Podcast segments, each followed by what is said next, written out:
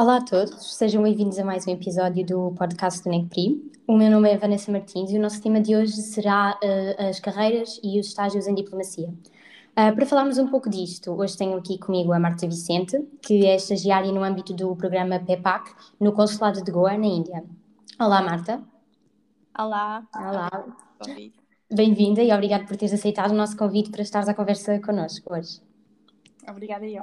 Um, assim sendo, acho que, pronto, podemos começar com a primeira questão, que está relacionado com o teu percurso em, em CPRI, ou seja, como é que avalias o teu percurso em CPRI, um, quais as maiores dificuldades, uh, lembranças positivas, também as lembranças mais negativas, uh, relacionadas com os teus tempos de licencianda em CPRI? É, sim, a pergunta é muito abrangente, não é? Mas, no geral, eu posso dizer que gostei do meu percurso, não o faria de forma diferente, acho que não vivi com a euforia que sinto que muitas pessoas vivem em FCSH e, e todo o convívio e tudo que é, o que a FCSH representa. Essa parte passou-me um bocadinho ao lado, foi um, um pouco mais a parte académica e também como eu vim de fora, toda a habitação em Lisboa, mas eu adorei estar em Lisboa e ter muito mais oportunidades que eu acabava por não ter uh, na cidade onde eu vivia.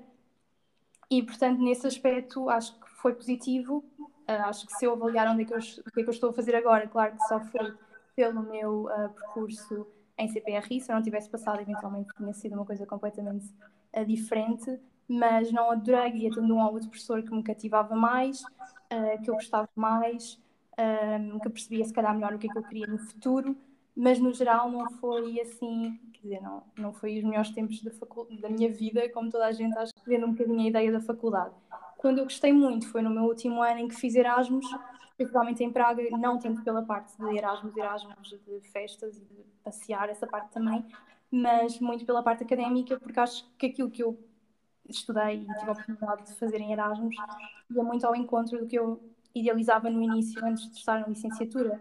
Um método de ensino que me interessava muito mais, de, de educação, eh, enquanto na FCSH eu senti que era sempre um bocadinho mais. Fizeste Erasmus um, um semestre ou eu fiz Erasmus um ano, uhum. fiz um Erasmus em Praga, no primeiro semestre, e o segundo em Glasgow. Ok. Uhum. Pela pandemia. Uh, e, e, então, e quando terminaste a, licencia, a licenciatura, sentes que hum, sei, sabias o que querias fazer, que já sabias, uh, que precisaste te envolver em alguma coisa para saberes o que querias fazer realmente, uh, ou ainda hoje tens dificuldades em saber um, ou tens dúvidas relativamente àquilo que queres fazer? Sim, eu sinto que só crio mais dúvidas que não. Acho que no fim da licenciatura foi o choque de o que é que eu vou fazer agora. Se bem que eu tinha muito assento que não queria ir para mestrado, eh, principalmente porque tinha a ideia de querer fazer estágios, não tinha feito no último ano, uh, por ter estado o ano inteiro a estudar fora e depois de meter-se a pandemia, etc. Não tinha mesmo conseguido e, portanto, a minha ideia era muito clara. Eu nem sei quando é que essa decisão surgiu de eu não vou já para mestrado, não me faz sentido, porque eu nem sequer quero que o mestrado seja uma coisa a despachar para fazer, entrar no mercado de trabalho quero ter mesmo a certeza que eu estou a fazer algo que gosto, estou a investigar sobre algo que gosto, e essa decisão, eh, de repente, esse peso em cima de mim estava, estava a ser muito complicado eu gerir, e mesmo agora eu não tenho completamente a certeza do que é que eu quero fazer, eu não me imagino daqui a uns anos a, faz, a fazer o que quer que seja. Eu acho que o meu percurso vai se construindo ao longo do tempo, claro que isto não significa que de repente acho que vá tirar um curso de informática ou outra coisa qualquer. Claro que eu sei minimamente aquelas que são as áreas que mais me interessam, mas o próprio processo de, de, escolher uma profissão e antes disso escolher o mestrado que eu quero fazer não tem sido nada fácil, mas eu agora acho que aprendi a estar em paz com isso. Um, já percebi que as dúvidas não vão desaparecer. Acho que foi mais aquele impacto de de repente eu tenho dúvidas, porque sempre tinha feito um caminho muito, muito certinho de sempre sabia aquilo que eu queria, sempre soube aquilo que eu queria. Um, e nunca, nunca me tive de confrontar com e agora há imensas opções, imensas áreas, imensas coisas que eu gostava de explorar e de aprender e portanto a ideia de ter de ficar num, numa caixinha de eu vou estudar isto, vou só fazer isto, não gostava nada e portanto eu decidi, se cá também aqui para contexto não é, decidi não fazer logo mestrado e este já está a ser o segundo ano que eu não, que eu não estou a fazer e, e eventualmente vou fazer para o ano. Ok, então e, e, o que, e decidiste fazer o quê então quando saíste da licenciatura? uh, estágios, um, qualquer coisa que tenhas feito, um, não sei, para, para tentar talvez perceber o que querias? Ou... Sim, eu acho que no, no, quando eu acabei a licenciatura foi muito uma de eu tenho de experimentar para saber o que é que eu quero. E passado dois anos, passado de ter feito, estar agora no terceiro estágio, eu percebi que, que as dúvidas ainda são maiores. Portanto, acho que isso não me acho que eu aprendo a lidar com as minhas dúvidas, mas não, não as esclarece. Eu acho que achava muito, no, no final da licenciatura, eu precisava de ter experiência de estágios para perceber o que é que eu queria. Acho que isso não acontece, já porque há imensas opções, imensas coisas que nós podemos fazer, e quando nós estamos a experimentar uma coisa nova, ainda se abrem mais portas. Uh, e, portanto, eu acabei a minha licenciatura, uh, meteu-se ali a pandemia, portanto, eu e eu estava a estudar em Glasgow e hum, tive de voltar e hum, o semestre começa em janeiro, acaba em março, portanto eu ali em abril estava basicamente licenciada. Estava fechada em casa, sem saber o que ia fazer, a tentar enviar todas as candidaturas para tudo o que eu, uh, tudo que me aparecia à frente, sabendo que muitas delas nem sequer era, quer dizer, eram coisas, organizações internacionais. Eventualmente nem sequer me iam aceitar uh, só com uma licenciatura, numa, num tempo de pandemia, sem qualquer especialização na minha área. Portanto, foi, era mesmo, eu estava, era um tiro para o escuro naquele momento. Um, e ao mesmo tempo comecei-me a candidatar ao BEPAC, foi um processo mais longo, isto ainda em julho, e lá uhum. para setembro comecei-me a candidatar a estágios, como vi que eventualmente não consegui ir para fora uh, em setembro, comecei-me a candidatar a estágios em Lisboa. E aí candidatei-me a um estágio na Lisbon Project, na, associa na associação, me que está em Lisboa, não é? Eh, que trabalha no acolhimento de refugiados e imigrantes e ao mesmo tempo consegui conciliar também num estágio que consegui no Observatório Político. E, portanto, durante três meses eu estive a fazer esse estágio e depois as coisas acabaram por se encaminhar e eu em dezembro, quando os estágios estavam quase a acabar, percebi que tinha sido aceito no PEPAC e, portanto, o estágio começava oficialmente em janeiro, apesar de eu depois só ter vindo para a Índia em março. Ok, Bom, pronto, eu acho que só o facto de ter realizado estágios tão diferentes, por assim dizer, acho que é importante porque toca em vários aspectos daquilo que acaba por ser um curso tão abrangente como CPRI e que às vezes não sei, pode ser essa abrangência que cria hum, mais algumas dúvidas, não sei. Um, mas relativamente a este último estágio, uh, há, um, assim, há uns anos, lá está, quando começaste a lic... talvez no período em que começaste a licenciatura, imaginavas estar, uh, estás a fazê-lo ou imaginavas estar a trabalhar algo relacionado com lá está, a diplomacia ou no consulado? Uh, eu descobri este estágio em, acho que no meu primeiro ano ou no meu segundo, e sei que para mim foi uma coisa fascinante, porque uhum. quer dizer, eu acho que eu escolhi este curso muito pela parte da diplomacia e pela parte de, de poder trabalhar aquela visão tópica que eu acho que muitos de nós temos no início, que é vamos acabar a trabalhar numa organização internacional e vamos viajar muito e representar o nosso país em muitos, em muitos outros países. Um, e, portanto, para mim, o PEPAC sempre tinha sido uma coisa mesmo fascinante uh, durante todo o meu percurso de licenciatura, principalmente quando eu descobri. Depois, claro, estava focada no estudo e percebi que haviam outras opções e já não era, não era propriamente o meu objetivo, mas sempre foi algo que eu idealizava. Depois acabei por, uh, por achar que não me podia candidatar, porque uhum. para o PEPAC só nos podemos candidatar se tivermos o certificado de licenciatura, o diploma, e okay. as candidaturas no meu ano fechavam pela primeira vez, antes de, serem, uh, de serem estendidas, fechavam em março. E, portanto, eu em março não tinha diploma de licenciatura, nem estava a estudar, nem sequer conseguia. Portanto, aí eu, a minha ideia morreu logo, não vou conseguir, nem sequer vale a pena. Uh, depois me mete Covid e as candidaturas estão, uh, são alargadas até a final de junho. E eu pensei, bem, é agora que eu vou conseguir. Um, principalmente porque lá está, apesar do ano letivo em Portugal só terminar em junho, eu, como já tinha as minhas notas todas em Glasgow para aí há dois meses, uh, eu podia falar com eles, pedir toda aquela toda burocracia de, de Erasmus, em que eles têm as notas para a faculdade e etc. Uh, eh, e eu mandei um mail a pedir se eles podiam mandar com alguma urgência, porque queriam candidatar um estágio. E eles disseram: não, lamentamos, não vai dar só em julho. E eu, ok, pronto, então já não vou conseguir outra vez. E eu acho que aí fiquei mesmo: pronto, isto está destinado a não ser, uh, não vai acontecer, faz sentido, porque se isto for agora eu vou perder mais um ano porque eventualmente vai começar em janeiro, em fevereiro, e portanto isso significa que eu não posso começar o mestrado no próximo ano como eu estava a pensar. Ah, pronto, se cá vou conseguir outros estágios, acho que não vale a pena estar-me a preocupar com isto. Uh, entretanto, o prazo é alargado até final de julho. Se calhar vou candidatar. Um, pronto, e já tinha tipo, os documentos todos e já me consegui candidatar. Apesar de também não ter sido muito fiz porque não, não pus os documentos, já estava, como já estava com aquela ideia de, ok, isto se calhar não está mesmo destinado, uh, se calhar não vale a mesma pena, vou ter outras oportunidades, portanto vou-me só candidatar, só para ficar tranquila de que pelo menos tentei. Mas já não tanto naquela euforia que se calhar se me dissessem no primeiro ano que eu ia poder candidatar-me, eu ia ficar. Uh, já foi muito mais tranquilo.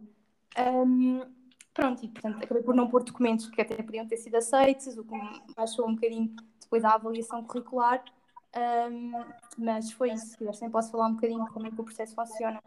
Sim, era isso que ia perguntar. É, era, ou seja, queria explicar de uma maneira mais geral o, o que é que é o programa PEPAC, pronto, ou seja, o que é que abrange e como é que é o processo de candidatura, e mais especificamente o estágio que estás a realizar neste momento. Uhum.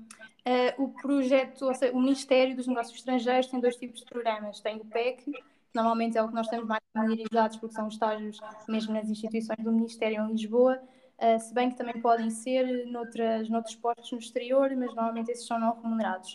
E depois tem o estágio PEPA, que são remunerados e que eles abrem vagas, claro, nem todos os anos, não abrem todos os anos e não abrem as mesmas vagas todos os anos, mas são vagas em que nós podemos ser colocados tanto em consulados, como em embaixadas, como noutras representações de Portugal do mundo.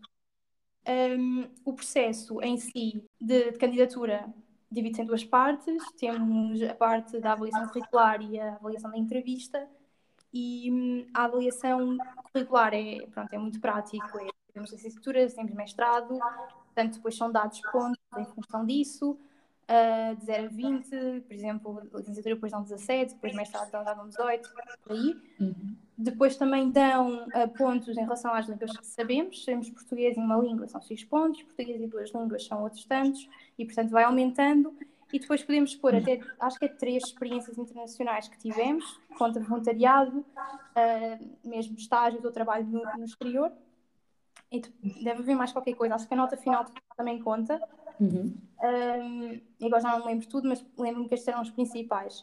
E depois, com base nisso, ou seja, se calhar fazendo cronologicamente como aconteceu comigo, portanto, eu em julho submeti os documentos, fecharam no final do mês Uh, e depois sai uma lista, uma seriação por ordem de, da classificação das uh, avaliações curriculares, que são as primeiras coisas que nós submetemos, os primeiros formulários que preenchemos. Depois disso, uh, somos chamados ou não, caso tenhamos ficado excluídos, às vezes é só uma questão de ter faltado um documento ou qualquer coisa que não submetemos, daqueles mais burocráticos de declarações, um, somos logo excluídos, portanto também é importante ter atenção que, não, que, temos todos os documentos que eles pedem, não tanto os comprovativos para, da, quer dizer, se for da licenciatura é mesmo importante, mas no meu caso lá está, às vezes eu das línguas não, não pus nenhum documento, mas os documentos todos mais burocráticos de declarações agora já não me lembro, mas sei que existiam uns casos assim, foram excluídos só porque não, não puseram esses documentos. Uhum. Uh, mas se estiver tudo ok, se tivermos minimamente, a lista é enorme das pessoas que depois passam para a entrevista, um, se estivermos dentro desse número, depois somos chamados para a entrevista. Portanto, eu lá para eu soube que estava dentro dessa lista e ia ia ser chamada para a entrevista no final de agosto, acho eu. E depois em setembro tive a confirmação da data, fiz a entrevista em setembro e eu aí também achei que, que ia morrer completamente. Achei que estava a imaginar uma coisa super formal de uh, vão-me só perguntar a história da Índia, porque lá está, a Índia tinha sido também a minha primeira opção. Vão perguntar a história da Índia e, e todas as relações entre Portugal e a Índia e a Índia e o mundo inteiro e eu vou-me espalhar completamente. E depois acabou por ser, também tive, também tive um bocadinho essa parte de tentar perceber, estando um posto aqui, o que é que é, porque é que é importante este posto existir, tanto em termos de representação como em termos de depois conseguimos cooperar com esse país e desenvolver as relações com ele, mas depois também teve muita parte de sentir que eles queriam muito perceber se eu estava preparada para ir um ano para fora. E, portanto, okay. muitas das perguntas geraram em torno de um, a minha experiência de Erasmus, quais, é, quais é eram as dificuldades que eu, tinha, que eu tinha sentido. Eu também já tinha feito voluntariado na Índia, portanto, também falámos sobre isso e acho que foi, foi por aí. Pronto. Depois, a entrevista, ou seja, eu achei, ok, a entrevista não foi assim tão má como eu estava à espera, teve um bocadinho dos dois, dos dois lados, uh, sendo que me sentia muito à vontade a falar sobre as minhas experiências, obviamente. E isto no final de isto não está em setembro. Depois os resultados demoraram um bocadinho a sair, acho que só saíram lá para final de outubro, novembro, e aí já saíam com as vagas todas que existiam e com as pessoas seriadas, porque depois a avaliação curricular tem um peso e a avaliação da entrevista tem outro peso, e depois isso é a nossa nota final e vamos ser seriados de acordo com, com essa avaliação que tivemos. E eu aí pensei, bem, não submeti os documentos, não tinha submetido o documento em como comprovava que eu tinha feito voluntariado na Índia ou que tinha sido estúpido, mas eu achei este documento está assim mesmo mal, mal feito, acho que não vou aceitar. Sei lá, coisas como não vou submeter o meu diploma de secundário e dizer que eu estudei espanhol, pronto, para provar que sabia espanhol. Uh, e tentei submeter esses documentos todos que eu não tinha submetido à primeira. E depois, claro, podiam haver mudanças em relação ao, a, aos selecionados finais. Depois, acho que ainda demorou um bocadinho a sair, eu já estava mesmo ansiosa, porque eu já estava mesmo naquela de ok, se calhar de repente a tua ideia muda completamente, achas que não faz sentido perder um ano, mas quando percebes que estás dentro já achas que faz e já, e já queres mesmo. Exato, sim. E depois saiu a avaliação final e eu desci quatro lugares, ou seja, eu fiquei em segundo suplente. E eu aí fiquei mesmo triste. Um, portanto, eu percebi que os documentos que eu tinha feito, que eu tinha, que eu tinha submetido depois, não, não tinham sido aceitos. Portanto, eu acho que isso também é uma coisa mesmo importante, é mesmo que achem que os documentos podem não ser aceitos, que são estúpidos, submetam, porque o máximo que pode acontecer é eles não serem aceitos, mas ao menos estão lá se forem, e depois, eventualmente, na entrevista até conseguem falar sobre eles, e depois, na audiência de interessados, provavelmente até podem conseguir que eles sejam aceitos e que isso suba a vossa avaliação. Portanto, não façam como eu. Um, e, portanto, depois saíram os selecionados, eu estava em segundo suplente, mas, claro, há sempre pessoas que não aceitam estágios, os postos onde são colocados, e, e, eu uma semana depois recebi logo uma proposta de, de, de estágio. Ok, boa. E então, e, e então, em termos práticos, uh, o que é que, como é que é um dia a dia um, a fazer o que fazes, por exemplo, nesse estágio, no consulado? Uh, pronto, eu entretanto fui colocada no Consulado Geral de Portugal em Goa, sendo que também tive sorte, acho que fui colocada, quer dizer, acho não, fui colocada nos.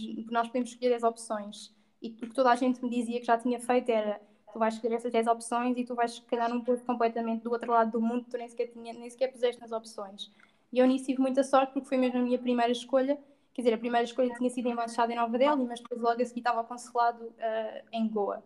Pronto, e claro que quando eu ouvi, aceitei logo. Uh, o meu dia a dia enquanto, enquanto estagiária, uh, ou seja, o consulado difere um bocadinho da embaixada, a embaixada tem muito mais a parte da representação política, enquanto que o consulado são muito mais aspectos práticos de ajudar os próprios cidadãos portugueses que vivem na área de jurisdição, que aqui no caso de Goa é da mão de Goa e o Estado de Maharashtra, e portanto é muito mais, eles precisam de alguma ajuda do Estado português para regressar a Portugal, ou porque se querem casar, ou porque querem renovar o cartão de cidadão, ou o passaporte, é muito mais uh, nesse sentido. Eu, enquanto estagiária, não, não tenho acesso aos sistemas, portanto eu não estou propriamente a fazer cartões de cidadão, nem passaportes, nem nada disso, Uh, portanto, eu faço um bocadinho de trabalho de, de background, de, vou ajudando onde posso.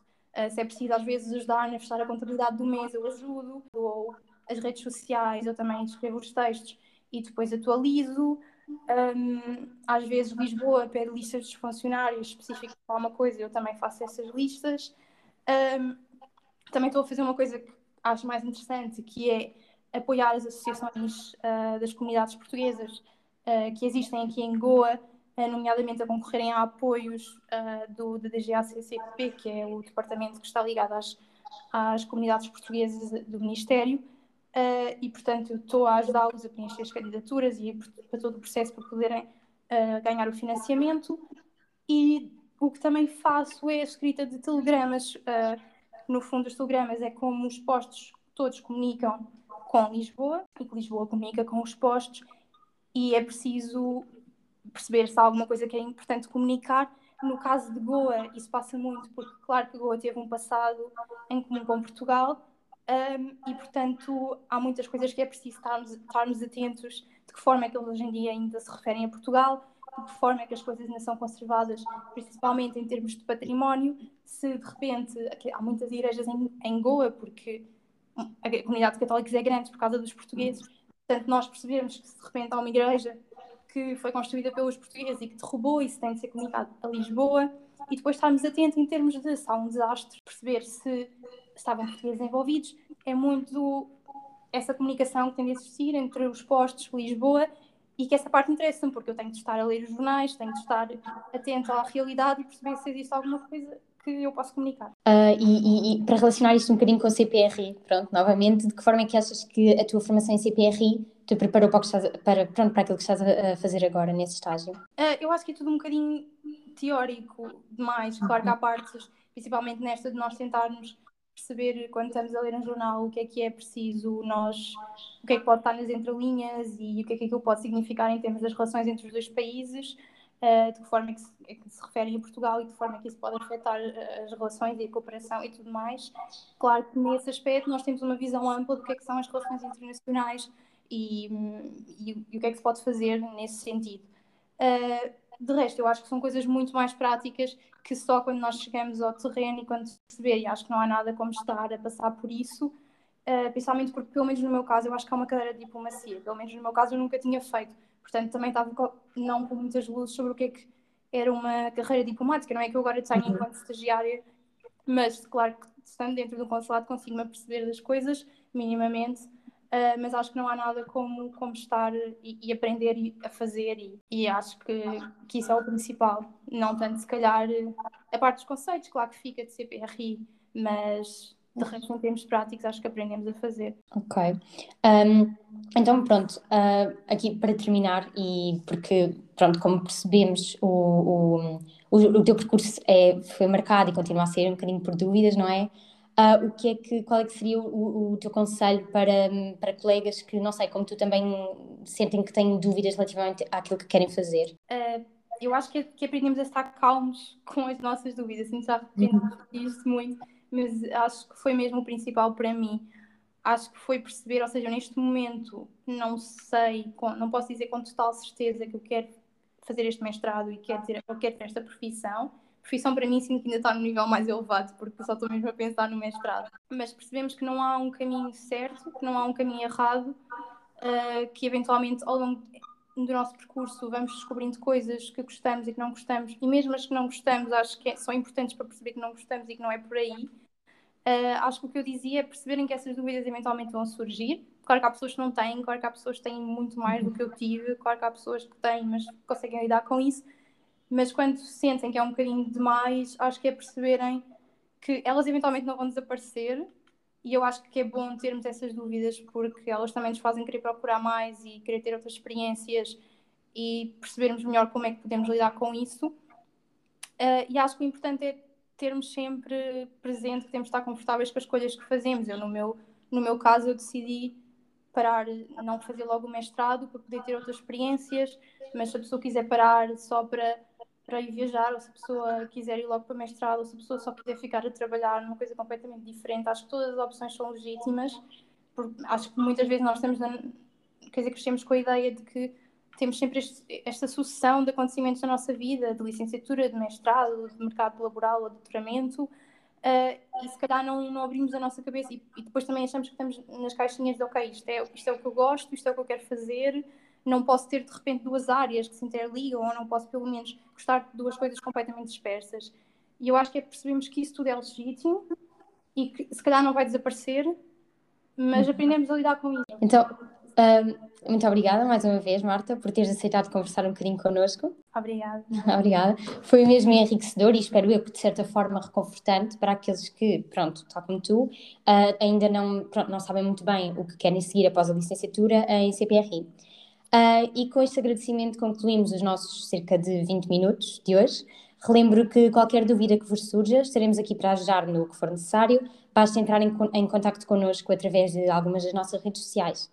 Uh, Vemo-nos daqui a 15 dias. Saudações necprianas e até ao próximo Necri de Bolso.